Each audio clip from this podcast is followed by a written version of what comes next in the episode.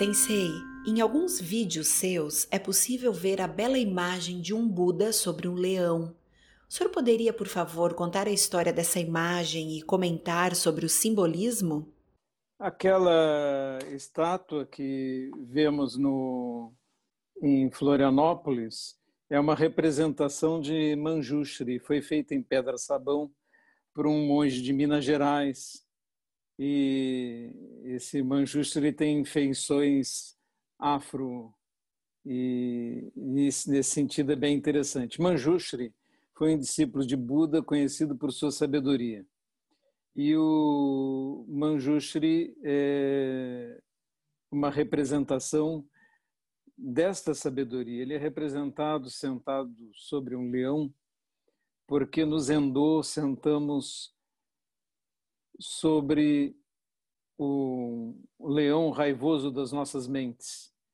Na verdade, a representação tradicional antiga não é um leão em si, mas uma espécie de animal mitológico semelhante a um leão, mas com traços canídeos também. O que importa é que essa imagem é usada tradicionalmente no Zendô, no lugar onde praticamos a Zen. E ela representa a tranquilidade que a sabedoria pode proporcionar. Sentar-se tranquilamente sobre uma fera, como nós sentamos sobre a feroz e intranquila mente que carregamos e com a nossa tranquilidade no zazen podemos domá-la e continuar tranquilos. Com o que devo me importar com a postura do zazen?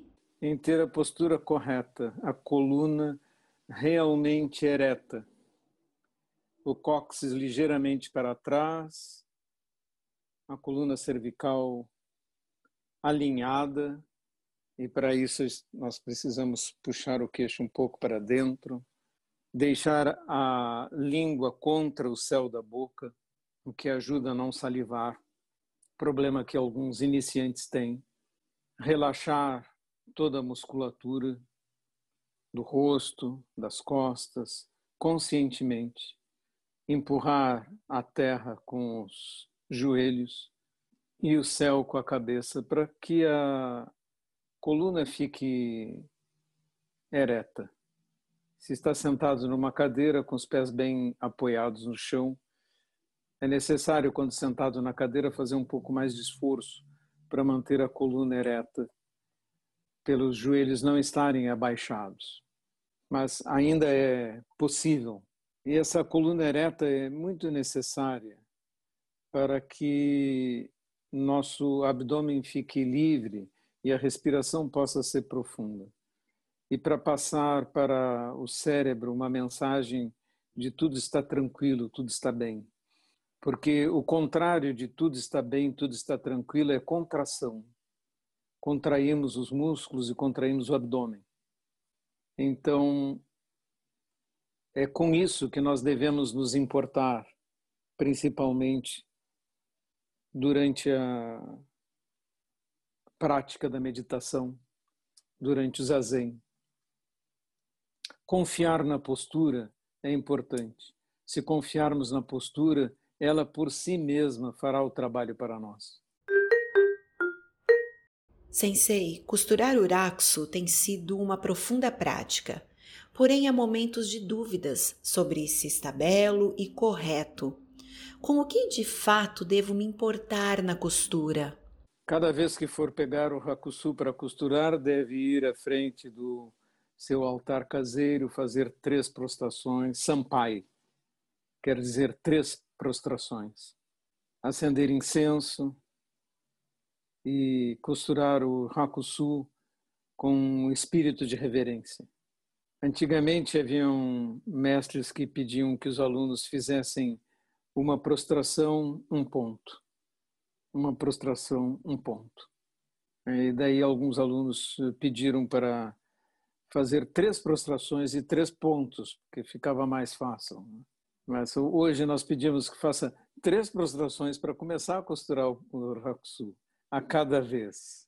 E essa disciplina não pode ser não pode ser abandonada, porque se ela for abandonada, nós deixamos de construir o Rakusu como um objeto de prática para nós. E passa a ser só um pedaço de pano.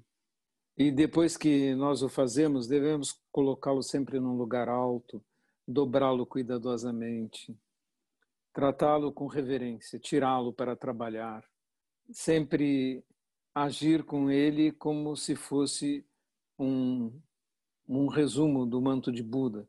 E nós o chamamos como chamamos o manto, nós o chamamos de Kesa, que é a mesma palavra que deriva de Kasaya em sânscrito, com a qual nos referimos ao manto de Buda. Sensei, o senhor poderia falar um pouco sobre como cultivar compaixão? Nós devemos exercer a compaixão. Não?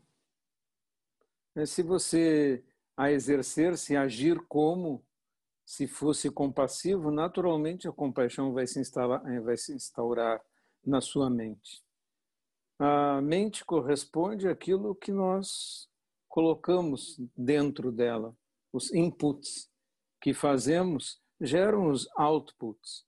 A compaixão é produzida pela prática de atos compassivos. Se importar com o sofrimento de todos os seres, todos os pequenos seres que nos rodeiam.